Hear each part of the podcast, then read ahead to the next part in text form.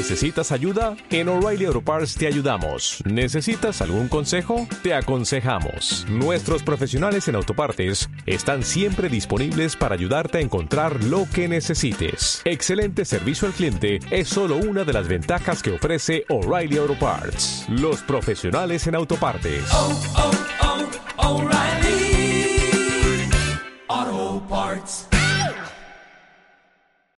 Las siete maneras siete que tenemos para referirnos al futuro en inglés.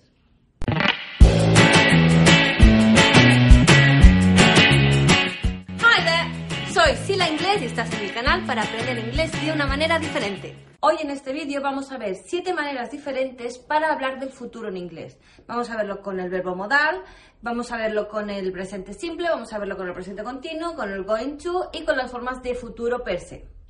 Aquí arriba os dejo una recopilación de este vídeo con todos los posts referidos a este tema. Y tenéis esta recopilación en un post que se llama Las 7 maneras de referirse al futuro en inglés. Vamos a empezar con el típico verbo modal will, que en negativo sería won't. Won't sería la contracción, la forma natural sería will not, que también se usa pero siempre de una manera más formal y en escrito y bueno, el will y el won't. La conjugación del will está chupada. El sujeto, I, you, he, she, we. Luego el will o el won't. Y luego el verbo principal. I will go. I will drink. I will swim. I'll buy these books. She'll buy these books. Fijaos que aquí hago la contracción del will. Es I'll, you'll, he'll, will, they'll. Prestad atención a la L es la L oscura. ¿Visteis el vídeo de la L oscura y la L clara? La L clara es la L de light. La lengua se pone adelante, light. Pero con la L oscura de will, bill, tell, esa es la L oscura de dark L y ponemos la lengua más atrás, will. I'll go, you'll go. Tenéis este vídeo sobre la L clara y la L oscura aquí arriba. ¿Para qué se usa will? Will lo usamos para hacer predicciones pero sin una base firme. También lo usamos para hacer promesas. Cuando nos ofrecemos hacer algo también usamos will. Y, muy importante, para decisiones espontáneas. Como veis aquí en los ejemplos tenemos I will help you with those bags. I'll help you with those bags. Fijaos que esto, además de ser una decisión espontánea, es un ofrecimiento. Así que queda doble claro. I will help you with those bags. Me ofrezco y además es una decisión espontánea porque no lo había planeado antes. Una promesa, I promise we won't be late. Don't worry, I promise we won't be late. Te prometo que no llegaremos tarde. Promesa. Do you think it'll rain? Yeah, I think it will rain. Well, if it rains, I won't go to play paddle. Por tanto, recapitulemos. El will y el won't lo usamos para predicciones, promesas, ofrecimientos y decisiones espontáneas. Hasta ahí claro, ¿no? Generalmente cuando vemos will siempre lo contrastamos con going to. Going to se utiliza para hablar de planes del futuro, es decir, algo que tú ya tenías planeado de antemano. Hi Jack, what are you going to do this weekend? This weekend I'm going to visit my grandfather. It's his birthday. Es un plan, ya lo tenías planeado, es el cumple de tu abuelo y te vas a ir a visitarlo. Otra función del going to es con predicciones, pero esta vez, a diferencia del will, son predicciones con evidencia. Oh, look at those clouds, it's gonna rain. It's going to, gonna. It's gonna rain. La contracción informal, going to, it's gonna rain, it's going to rain. Es una predicción con evidencia porque estás viendo unos nubarrones enormes ahí. Si tienes la intención de hacer algo, también vas a usar going to. I'm going to get a new car. Mi coche está súper viejo. I'm going to get a new car. Para decisiones premeditadas también se refiere a, por ejemplo, cuando ya tienes los pasajes para ir a Menorca. Tomorrow I'm going to Menorca. No es una decisión que acabe de tomar ahora mismo espontáneamente, es una cosa que ya tengo premeditada. Tomorrow I'm going to Menorca. A ver, este tiempo verbal es muy fácil para nosotros porque podríamos casi siempre traducirlo por voy, vas a, van a. It's going to rain, va a llover. He's going to buy a new car, va a comprarse un coche nuevo. I'm going to visit my mother. Voy a visitar a mi madre. Bueno, entonces ves la diferencia entre el will y entre el going to.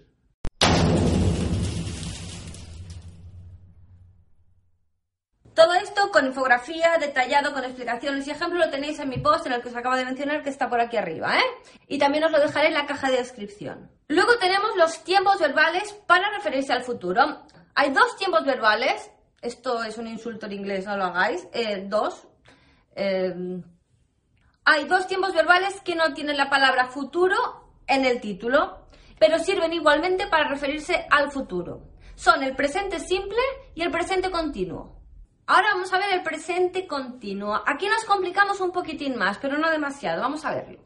El presente continuo lo usamos para cosas que ya tenemos programadas u organizadas. Es muy común usarlo con verbos de movimiento. No se usa para hablar de situaciones fuera del control de las personas. Ahora os explico esto. Pero empecemos por lo fácil. Algo que tienes programado u organizado. Por ejemplo, una visita al médico. I'm seeing the doctor next Monday. Es decir, me han dado hora para el médico el lunes que viene. Tengo la hora, el médico me la ha dado. Está programado, está organizado. I'm seeing the doctor next Monday. Fijaos que no estoy diciendo I'm seeing the doctor y ya está. Porque si lo dejo ahí es un presente continuo simple que significa que ahora mismo estoy viendo al médico. Pero cuando le añadimos next Monday ya le estamos dando la referencia de futuro. Igual que el presente simple, necesitamos marcar una forma de futuro con un adverbio, con una fórmula de tiempo. I'm seeing the doctor next Monday. Algo programado u organizado. También puedes usarlo como el going to para hablar de un viaje, por ejemplo, que ya tienes planeado y organizado, ya tienes los billetes y todo. Por ejemplo, I'm traveling to Madrid on the 22nd of August. I've already booked the tickets. Fíjate muy bien en la diferencia esencial entre este presente continuo y el going to, es que aquí necesitas siempre poner una referencia de futuro. Debes especificar una fecha concreta. Tomorrow, next week, on the 22nd of February, at Christmas, whatever. No se usa para hablar de situaciones fuera del control de las personas. ¿A qué me refiero con eso? Me refiero a que tú no puedes controlar, por ejemplo, si va a llover. No es lo mismo decir it's going to rain que decir it's raining. Aunque digas it's raining tomorrow, no puedes usar el presente continuo porque tú no puedes controlar esa situación de si va a llover o no. Por tanto, aquí usarías it's going to rain. It's raining significa que ahora mismo está lloviendo. El presente simple se puede usar exactamente igual que en español para referirnos al futuro. Por ejemplo, cuando decimos que una cosa, un evento sucederá un día a tal hora. La película empieza mañana a las 9. The film, the movie starts at 9 tomorrow evening. Starts. Empieza, la peli empieza, es en presente. Fijaos que tengo que añadirle un tiempo y una hora. Tengo que referirme a un tiempo en concreto. Porque si digo the film starts at 9, no sabemos a cuándo me refiero, pero si digo the film starts at 9 tomorrow, entonces sí que puedo referirme al futuro. Por tanto, siempre se le tiene que poner una palabra que se refiere al tiempo. El presente simple nos sirve para referirnos a horarios. Al ser acciones periódicas que se repiten en el tiempo, tanto en inglés como en español nos podemos referir al futuro con el presente si nos referimos a horarios. Por ejemplo, My train leaves at 5 a.m. next Thursday. Mi tren sale a las 5 de la mañana el próximo jueves. Por tanto, como en español, el presente simple lo podemos usar para referirnos a acciones que son periódicas que se repiten en el tiempo. Bueno, ya hemos visto cuatro maneras de referirnos al futuro. El will, won't, el going to, el presente simple y el presente continuo. Quedan tres maneras más, pero estas tres ya son más obvias porque llevan la palabra futuro en lo que es el tiempo verbal. Las vamos a ver muy por encima porque cada tiempo verbal de estos yo creo que necesitaría su propio vídeo. El futuro continuo en inglés. Yo estaré haciendo. La estructura del futuro continuo es súper fácil. Es el sujeto, el verbo will, el verbo to be en infinitivo y el verbo principal en gerundio. Yo estaré haciendo. I will be doing. Tomorrow morning I'll be studying. Mañana por la mañana estaré estudiando. Sujeto will be verbo en gerundio. Next month she will be driving her new car. El mes que viene ella estará conduciendo su nuevo coche. Bueno, esta es la estructura básica. Luego te puedes referir a tiempos concretos, acciones simultáneas, interrupciones en el futuro, etc. Pero no me voy a meter en ese jardín. Si queréis ver el tema del futuro continuo, lo tenéis aquí, en mi blog, Futuro Continuo en Inglés. Solamente que tengáis claro que la estructura es sujeto, will, el verbo to be en infinitivo y el verbo principal en gerundio, I will be swimming.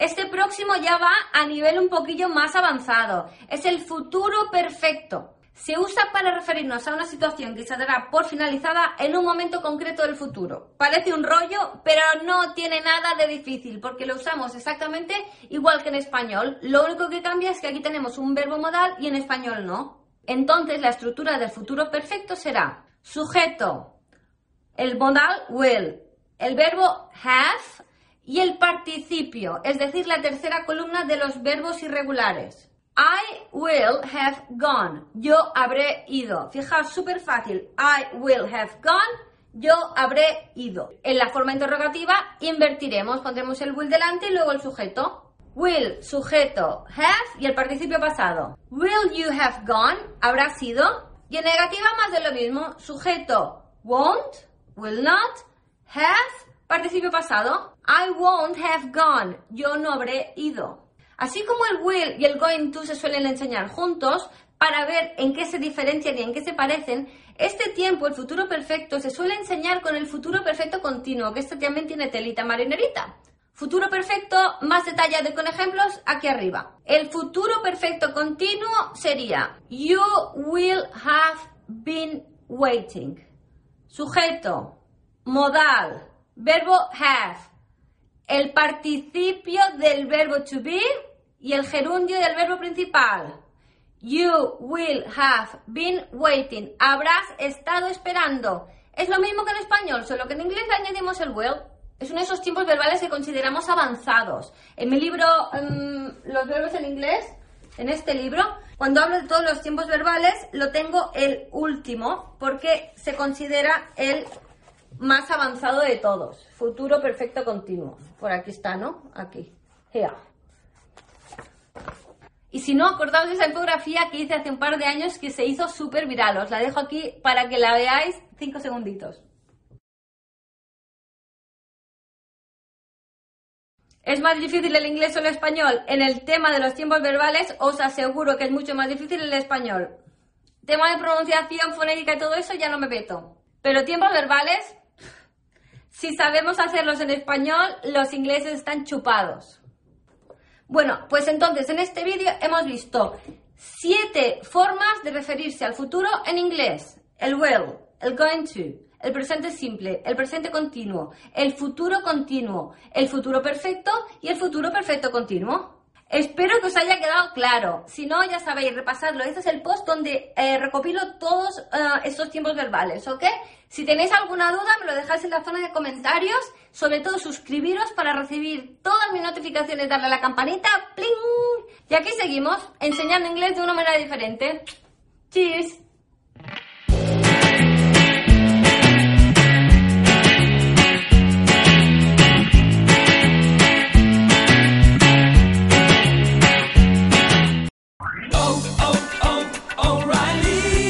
¿Necesitas ayuda? En O'Reilly Auto Parts te ayudamos. ¿Necesitas algún consejo? Te aconsejamos. Nuestros profesionales en autopartes están siempre disponibles para ayudarte a encontrar lo que necesites. Excelente servicio al cliente es solo una de las ventajas que ofrece O'Reilly Auto Parts. Los profesionales en autopartes. Oh, oh, oh,